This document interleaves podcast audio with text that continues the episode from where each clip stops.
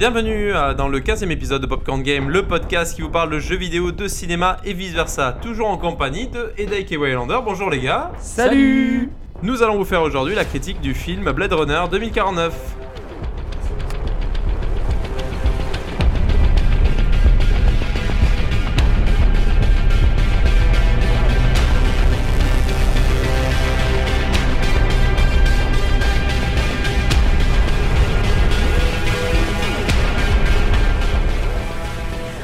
Va commencer, si j'ai bien compris, hein, comme l'organisation que l'on s'est donnée, euh, par, euh, on va dire, placer, euh, poser l'univers, puisqu'il s'agit donc d'une d'une suite quelque part, hein, n'est-ce pas, Waylander? Exactement, c'est la suite de Blade Runner qui est sortie en 1982, réalisée à l'époque par Ridley Scott.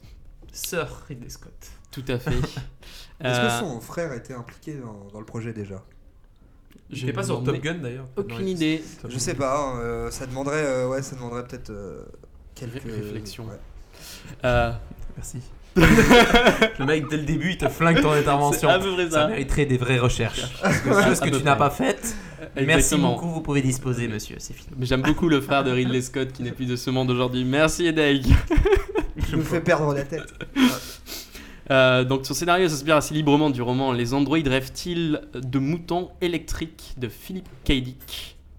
Donc il se situe à Mhm. Los Angeles en 2019 et met en scène Rick Descartes qui est interprété par euh, Harrison Ford, un ancien policier qui reprend du service pour traquer un groupe de réplicants androïdes, les euh, androïdes créés à l'image de l'homme. Donc le style visuel du film reprend euh, le film de genre du néo-noir. Donc euh, il fait référence euh, à de la... C'est un film de science-fiction et plus particulièrement euh, il fait référence au, euh, au mouvement cyberpunk. Donc le, euh, je vais vous parler un peu plus amplement du film euh, du genre néo-noir. Euh, comme le suggère son, le terme, c'est un film noir contemporain.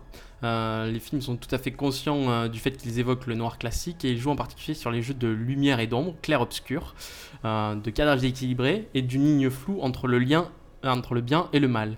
Il y a souvent un motif de vengeance, de paranoïa et d'aliénation dans ce genre de film.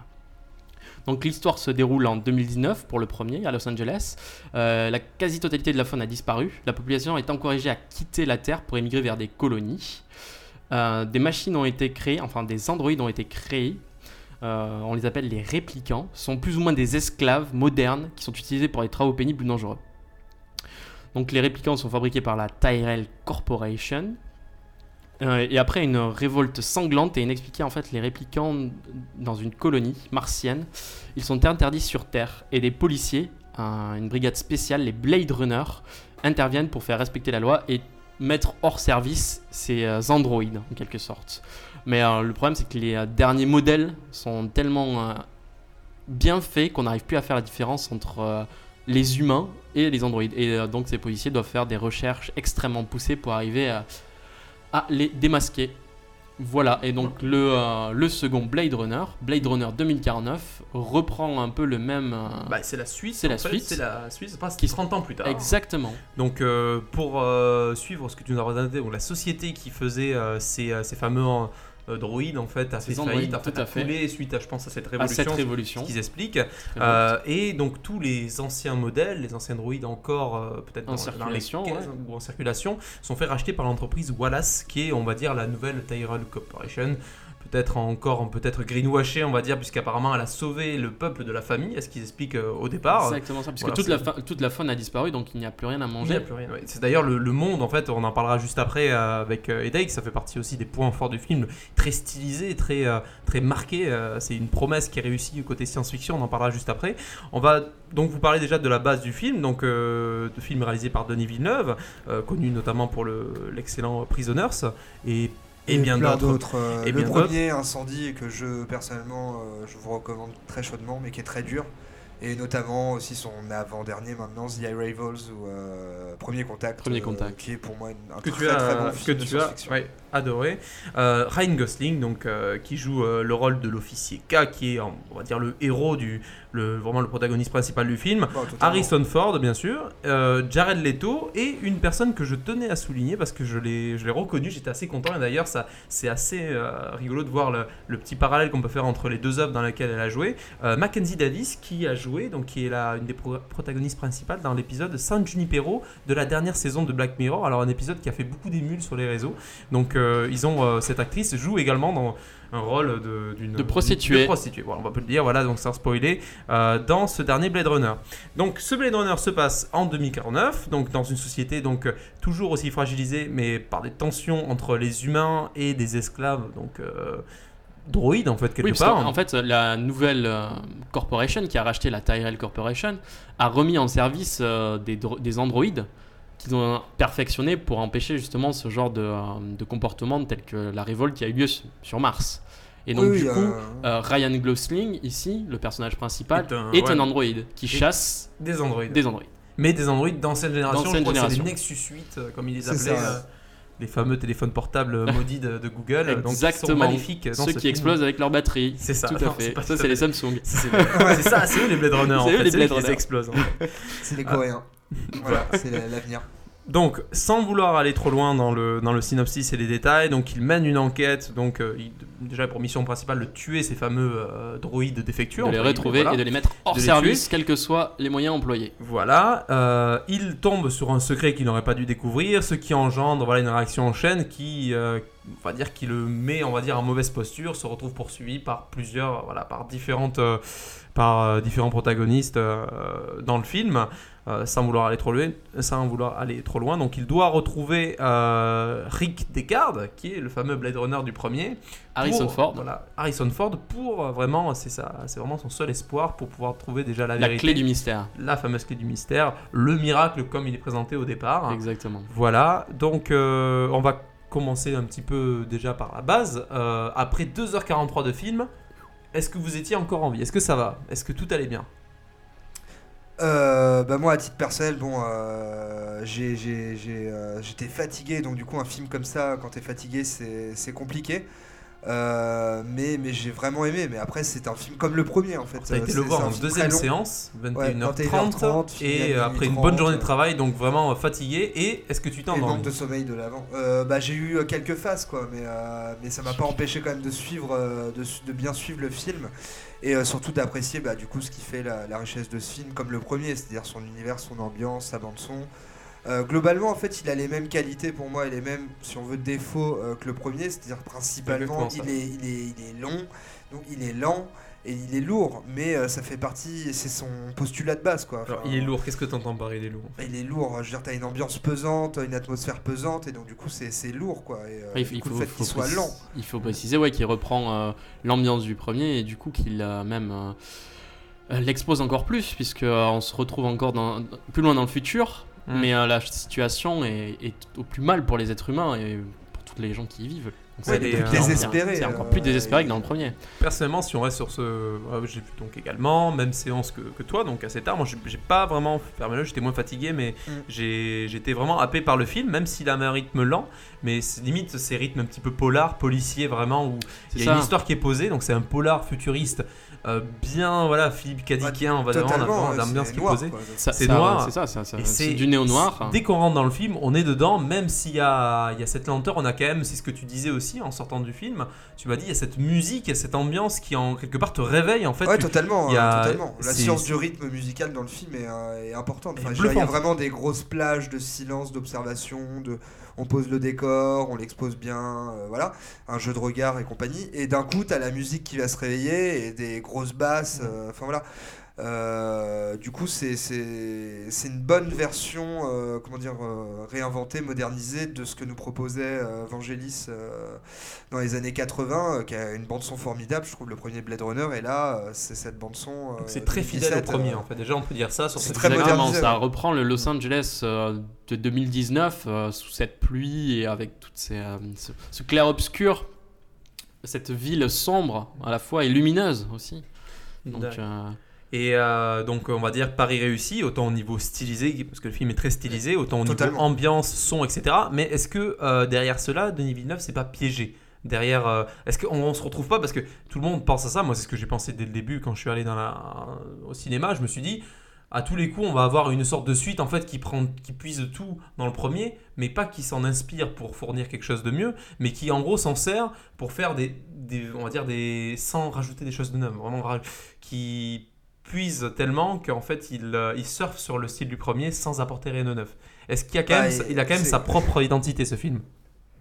Euh, bah, oui, je vois ce que tu veux- ce que, ce que tu soulèves, le côté un peu le cul entre deux chaises, entre à cheval entre l'hommage et la, la nouveauté. Ouais. Mais je pense qu'il a trouvé quand même un équilibre. Mais c'est sûr que c'est très euh, très inspiré, très dans la, c'est dans le même esprit, mais c'est quand même bien modernisé. euh, Enfin, c'est une belle. je- c'est pas un exercice de style, tu vois, mais il a. quand même, c'est- c'est un gros exercice de style. là, hein, Ouais. enfin, Pourquoi Moi, j'ai trouvé le film magnifique. Donc, Ouais, le- directeur de la d'accord. photo, c'est Roger Dickens. Il est super connu. Il a travaillé beaucoup avec les frères Cohen. Il a été nominé 12 fois aux Oscars. Il l'a jamais eu. Il l'aura peut-être cette fois-ci. euh, D'où ta question par rapport à Leonardo DiCaprio Exactement. hors séance. Ouais, ça, je, je comprends. Bah oui, oui. Ça fait partie des, des, des maudits. Des maudits, exactement. Et, et donc, euh, côté esthétique, moi j'ai trouvé le film mais incroyable. Il est magnifique. Il est ouais. il est clairement. Il est bluffant. Et d'ailleurs, est-ce que tu as peut-être plus de clés, euh, je sais pas, euh, au niveau de la colorimétrie du film comparé au premier? Je pense que le- de Ah. souvenir, le premier est très. euh, Le- teint- le- alors, le il a des premier- teintes plus bleues, et Oui. là c'est plus chaud, non? Du coup, en fait, c'est surtout que ici, on a une palette de couleurs qui est plus, euh, plus nombreuse. Dans le premier, on était resté dans la ville, c'était assez sombre, euh, Bleu, clair Ouais, obscur. Alors que là, on va sortir de la ville, on va aller découvrir un petit peu ce qu'il y a autour, et donc il faut le montrer. Les contrastes, ouais. Et donc on va montrer avec des couleurs plus chaudes. Une crise aussi. Des couleurs hein. différentes. Il y a la mort en fait. On sent que la, le monde est en train de s'éteindre. Enfin, moi, c'est cette ça. impression. La- C'est- grisé, c'est c'est. cendreux. Hein à certains moments, on, on voit de la, on a l'impression de regarder, euh, c'est de la cendre que tout Ouais. a été. Non, mais en euh, fait, ça passe vraiment par ce, tous ces, bah, ce jeu de couleurs et d'éléments. Parce que veux dire, le côté cendreux, comme tu dis, donc feu, et euh, à un moment, euh, des flocons de neige, tu vois. Enfin, il y, a- il y a cette peut ambivalence. symboliser quoi. aussi euh, dans l'état du film peut-être le paradis ou Oh, la oh, délivrance en fait dans le film. Non mais il y a- quelque il y a- part, sans- je pense qu'il y a plein d'interprétations et c'est aussi la richesse du film. C'est euh, pour moi, euh, j'ai eu une grosse claque aussi en termes. euh, moi, je suis, je suis assez euh, compliqué euh, sur les émotions au cinéma et je trouve que là, la, la- la- la relation qui est dépeinte avec euh, avec Ryan Gosling notamment et donc du coup. euh, euh, Elle est drivesque. Oui, oui, Il bah parle non. pas, il est pareil que dans Drive, mais ça marche, c'est ça le pire. Moi, Mais ça me non, mais ça, désespère. ça marche, ça marche totalement parce que Ryan Gosling, voilà, il a un jeu euh, en dehors de Nice Guys, je dirais peut-être de La La Land. Il est assez euh, impassible, il n'a pas un jeu de il a pas un, un faciès qui va beaucoup bouger et, tout. et là du coup très expressif voilà. Et donc du coup dans Blade Runner ça correspond quoi au caractère de euh, droïde qui joue, enfin de, de, de répliquant. Mais euh, non moi j'ai beaucoup aimé la relation qu'il qu'il développe du coup avec euh, Avec l'hologramme, euh, sa- copine hologramme. qui est Joy et qui est jouée par Anna De Hamas qui est bah, tout à fait charmante hein, on se le cache pas. Et on peut l'admirer sous toutes ses Non. coutures dans le film. non mais j'ai beaucoup aimé cette relation, euh, c'est vraiment euh, les scènes même euh, où il y a de l'interaction entre les deux, je les trouve vraiment hyper intelligentes et bien faites. Et... dramatique. C'est Ouais en fait, ouais mais ça, correspond ouais. très bien à l'atmosphère, C'est- l'ambiance. C'est vrai que l'histoire d'amour euh, qui n'est pas possible puisque c'est un hologramme. euh, est Entre vraiment- un robot et un hologramme. Entre un robot et un c'est hologramme, c'est assez incroyable. violent, ouais. Et du coup il y a plein je trouve de questions comme ça euh, métaphysiques ou philosophiques que tu peux te poser dans le sens de la vie ou ce que tu veux dans le, dans le film et qui a... T'as as des clés de réponse mais t'as pas des réponses euh, grossières et c'est bien, ça te laisse à réfléchir et ça Et je vais rebondir sur ce ton que tu esprit, dis. euh, Ouais. ton esprit réfléchir à ça. ouais. Je vais rebondir sur ce que tu dis pour reposer une question, une question que, qui est posée souvent, j'avais entendu, que j'aime beaucoup cette question. Est-ce que, euh, comme dans les années 80, les films des années 80, est-ce que ce, ce- ce film, ce Blade Runner, a, hum, euh, utilise la science-fiction à bon escient? Ce que tu viens de me dire, c'est que tu viens de me dire qu'il y a une réflexion sur, euh, sur ça, des choses qui sont comme on peut voir dans un épisode de Black Mirror, en fait, qui, qui poussent, on va dire, à des, des choses comme la réalité augmentée, des choses comme ça, Ouais. vraiment à leur paroxysme, ce qui les rend dramatiques. Le- La, la scène, enfin, l'amour entre les deux, Ouais. le robot et la Non mais même est ça Est-ce que coup, du coup, le- la science-fiction fait son travail? Ça veut dire, en gros, elle se dit, mais non, mais jamais, pas ça. C'est aussi peut-être le but de la science-fiction non aujourd'hui. en fait en fait elle dit pas enfin à- au contraire je pense dans de Black Mirror enfin moi en tout cas de mon point de vue elle dit pas non c'est pas possible moi elle m'a questionné sur Non, il ne faut pour- pas que ça arrive. C'est plutôt ça le rôle de la science-fiction aujourd'hui. Après, ça c'est, ouais, c'est, je sais pas, c'est un débat moral. euh, Enfin, c'est ce genre de questions que ça soulève. Moi, c'est plus Quoi que. quoi arrive. Tu vois, il y a euh, une sorte de sincérité dans leur émotion, alors que tu te dis, mais c'est un androïde et elle, c'est une intelligence artificielle, mais pourtant il y a de l'émotion et il y a l'air de l'avoir de l'amour, mais qu'est-ce que l'amour? Enfin, tu vois, c'est ce genre de questions vraiment euh, assez profondes, je trouve, que tu peux te poser. Et euh, oui, je pense qu'en ce sens, le film fait son taf euh, de science-fiction euh, sur. euh, Enfin voilà, science-fiction, et donc du coup, qu'est-ce que ça. Tu vois, l'intelligence artificielle peut-elle avoir une émotion, une conscience et compagnie, quoi. Mais qu'est- qu'est-ce que vous avez pensé de l'histoire? Ah bah pour moi en fait elle est je, je me permets de rebondir direct mais euh, euh, c'est peut-être le point le plus Le plus faible, faible de- du film, film, oui. mais ça ne dessert pas le film c'est à dire que le scénario quand tu, tu l'analyses il est pas il est hyper classique mais inséré dans ce film avec cette ambiance et tout ce qu'on ce, ce dont on a parlé euh, il fait sens tu vois il est il fait le taf après il est pas Le incroyable taf, ouais, C'est- mais c'est un- pour moi, franchement, Il met du temps à démarrer et il se finit d'un coup. Exactement. Et puis surtout, Ouais, ouais, ouais. il- c'est un il jeu. tiré. il est C'est tiré. un jeu de piste qui est assez euh, prévisible. Oui. Et en Avec plus, son petit lot de surprise quand même. Quelques petites Il y a surprises. quelques petites surprises, mais en, en plus, il est pas super excitant. C'est c'est pas le truc le plus excitant que j'ai vu au cinéma ces dernières années. Le, pire, c'est il y a une scène, mais on va pas vous spoiler le film, où le personnage principal trouve euh, quelque chose, en fait, trouve un, objet, on va sans vouloir dire quoi que ce soit, euh, qui a une importance dans le film, un objet clé. euh, et cette scène, en fait, elle est, elle est complètement, on va dire, dégonflée par, par l'histoire elle-même. En fait, on, sait très bien ce qui va se passer. Il faut vraiment, enfin, il y a aucune surprise en fait dans la scène, malgré la musique, malgré le, on reconnaît l'endroit. Enfin, tout est malheureusement, en fait, on, on se demande même pourquoi la scène est là. En fait, Euh, on, on se dit est-ce qu'on a vu, on a été, on s'est spoilé. On dirait que le film nous spoil en fait le film petit à petit. C'est-à-dire qu'on n'a pas vraiment de. En véritable fait, surprise. Il, donne trop de, euh. ouais, mais il donne trop de- d'éléments avant de découvrir euh, le, le poteau rose. Quoi. Ouais, il n'y a pas assez de tension sur les éléments clés, Ouais. euh, enfin les, les twists en fait. Exactement. film, euh, ouais. Mais j'avoue, bon, euh, moi j'ai été focalisé sur euh, l'ambiance, tout ça, tout ça, mais c'est vrai que du coup j'ai laissé passer peut-être ces, trucs-là parce que je me suis focalisé sur les autres, euh, éléments qui m'ont vraiment subjugué. Mais c'est vrai que oui, il y a une faiblesse scénaristique, mais est-ce que ça dessert le film? Je pense pas, mais après en même temps quand tu vas voir Blade Runner, euh, voilà, t'as un peu aussi, euh, enfin tu sais ce que tu vas voir. Déjà c'est de la SF, c'est la suite d'un grand film culte de SF. euh, il dure 3 Critiqué heures. aussi pour ce voilà, côté-là. Tu hein, peux, ce tu peux le côté critiquer. lent et très stylisé. Ah bah ça va pas plaire à tout le monde, hein, mais comme le premier. Mais par contre j'ai déjà eu des retours de gens qui n'avaient pas, qui n'étaient pas réussi à, qui n'avaient pas réussi. Je crois que c'était ton cas en plus de restaurant, ils n'avaient pas réussi vraiment accroché au premier. euh, premier, j'admirais la prouesse technique. Parce Ouais. qu'il y a une Ouais, prouesse, mais de, de malade. Le, le film est beau, il est enfin, techniquement magnifique. Par contre, euh, bah, je me suis fait chier. Ouais ouais ouais. Mais il y a- il y a beaucoup- je me suis fait chier. Voilà, même si Harrison Ford il fait le, il fait le boulot, euh, merde. Enfin, J'ai eu plein de retours euh, où des gens comme ça qui n'avaient pas réussi à vraiment accrocher au premier et le deuxième malgré euh, malgré bon la lenteur qui est inhérente aussi au premier ils ont beaucoup mieux aimé ils sont rentrés dedans après euh, C'est intense, c'est pas pareil. C'est Ouais, une ouais, histoire intense et euh, il y a juste eu cette fameuse pauvreté d'écriture et la fin que je trouve mais très. euh, Ciao. ouais, la fin Enfin, par contre elle est très, euh, on a fini, les gars, exé- éjectée, on a bon. fini, mais en fait, euh, elle arrive vite, elle est pas forcément bien exploitée, elle est, elle est, elle est bâclée, malheureusement. Il y a, il y a ce côté, euh, on a étiré pour donner de l'intensité, malheureusement, on se spoil un petit peu, donc on n'a pas Ouais. les. euh, Ça, ça, ils auraient pu couper. Ils auraient pu couper pas mal de trucs pour Oui. euh, raccourcir un petit peu et euh, donc mettre un peu plus euh, de puissance à chaque moment euh, clé, j'ai envie de dire. Ce sera peut-être ce sera peut-être euh, ironiquement la director's cut Scott, c'est qui ça. fera vraiment un cut tu vois de- D'habitude, ouais, c'est le contraire. Ouais, ouais, c'est une version longue qui expliquera peut-être des choses à la fin. Ouais, mais une version à longue, euh, voilà, c'est Encore plus long. ouais c'est ça c'est Deux ce heures qu'on a envie de se dire avec film. ce film quand même pas encore plus Euh, juste avant de passer à la conclusion et du coup la note qu'on lui donne, euh, je vais poser une dernière question. Est-ce que vous pensez qu'il y aura une suite? Alors pour moi, sincèrement, vu les chiffres aux États-Unis, euh, surtout le premier week-end, je suis pas sûr que euh, les chiffres suffisent à donner une suite. euh, suffisent à donner une, su- une suite à ce euh, Blade Runner 2049. D'accord. Ah oui, c'est quoi par exemple C'est vraiment les. euh, Alors, euh, je sais plus exactement les chiffres, mais je crois que c'est 30 millions pour le premier week-end aux États-Unis, ce qui n'est pas un gros score, sachant qu'il a coûté 130, euh, plus de 130 millions le film, 150 Oh, j'aurais peut-être pensé plus. Enfin, je veux dire instinctivement, mais. que euh, normalement, bon, les Est-ce qu'il va rentrer déjà dans ses frais hein. Donc le, le truc c'est ça, c'est il faut au moins qu'il rentre dans ses frais et ensuite euh, c'est pas suffisant même s'il rentre dans ses Moi, frais je pour pense, faire je pense suite. pas qu'on. Enfin, pas avant, euh, Pas avant 5 que- ans, voilà. 10 ans, tu vois, le même À moins que- cycle, peut-être qu'on a connu. Peut-être le premier un, encore. Euh, À moins un que- succès en Corée du Nord qui pourrait relancer le film, ouais. euh, parce que l'ambiance est pas loin. hein. c'est peut-être ça. On, on me dit qu'on on pressent une rumeur euh, de- de- d'adaptation française avec Kev Adams dans le rôle titre. Oh putain, je fonce mec.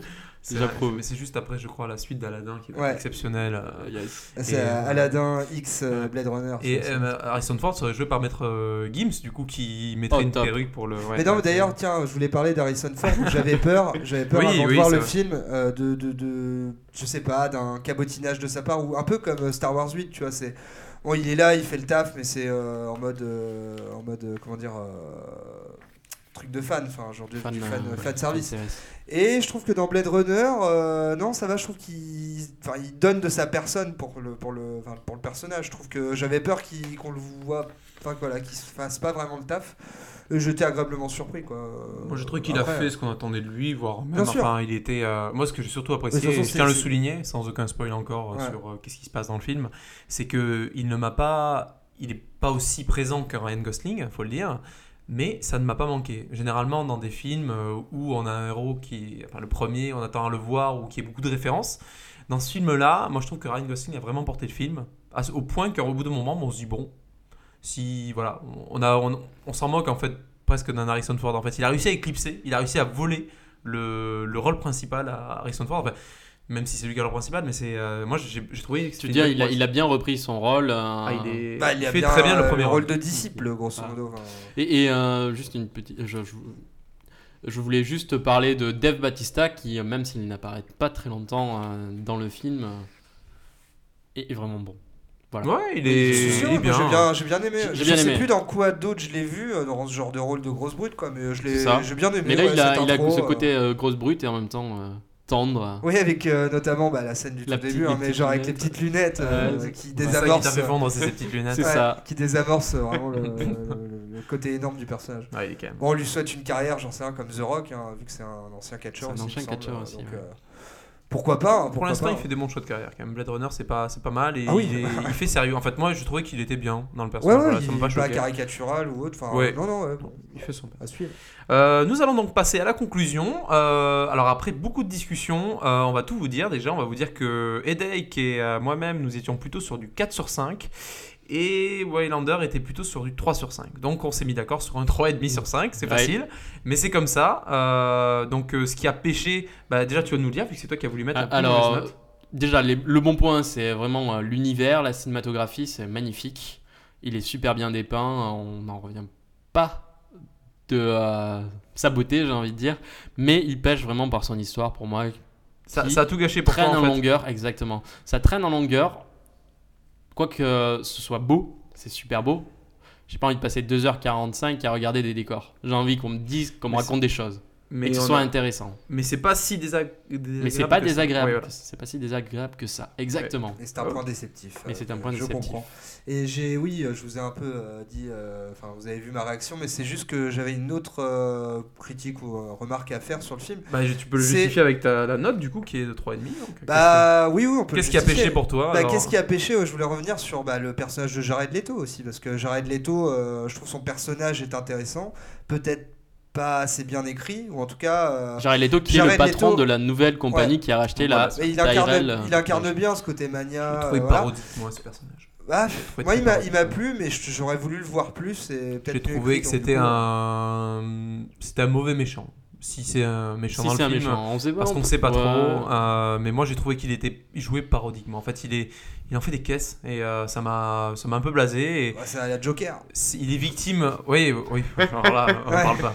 Et il est victime aussi de ce, de ce scénario très tronqué vers la fin. Il est complètement victime de ça. Ah oui, oui, oui. Ah, oui, c'est un peu le a plus numéro de ça. euh, Oui, il est pas du tout présent à l'écran. hein. Pour moi, on le voit pas très très on longtemps sur les pas 2h40. assez, je de pense, comparé euh, au potentiel du personnage. Oui, oui, complètement. Après, son écriture était pas. euh, Pour ça, pour- plus, pourquoi hein. pas une suite? Je pense qu'il y a beaucoup de potentiel pour une suite. Il y a Je- quelque chose à faire. Moi, je ne pense pas. hein, Que ce soit en termes de À moins que d'attente le- publique ou de thunes. hein, À moins que le film devienne culte comme le premier.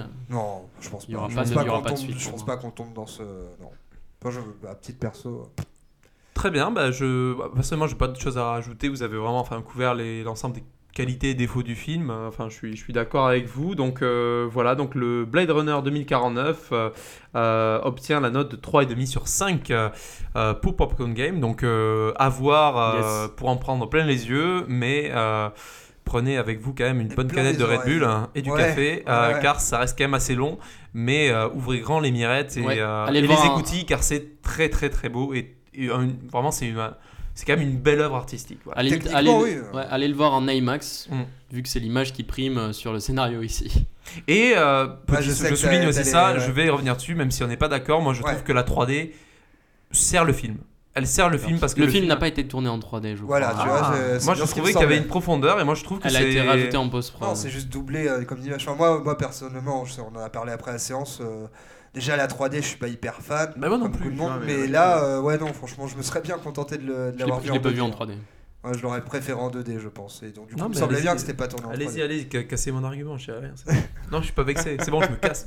Allez, Allez. Et c'est donc sur cette euh, note, bonne note, que l'on va conclure ce podcast. Merci de nous écouter, merci d'être toujours plus nombreux à nous écouter. N'hésitez pas à laisser un commentaire, une note sur iTunes ou à nous suivre sur Twitter, Facebook ou euh, plus récemment sur Instagram. À la prochaine, salut Ciao, merci. J'ai essayé d'imiter Edey qui est parti fumer une clope.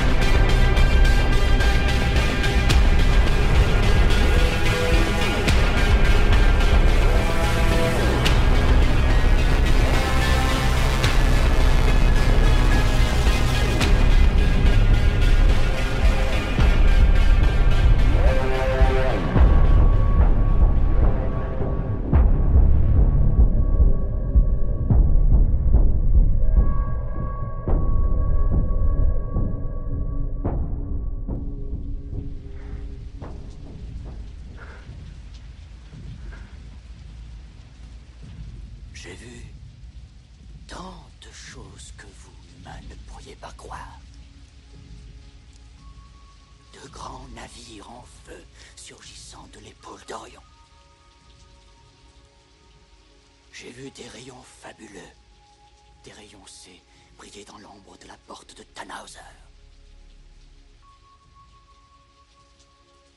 Tous ces moments se perdront dans l'oubli.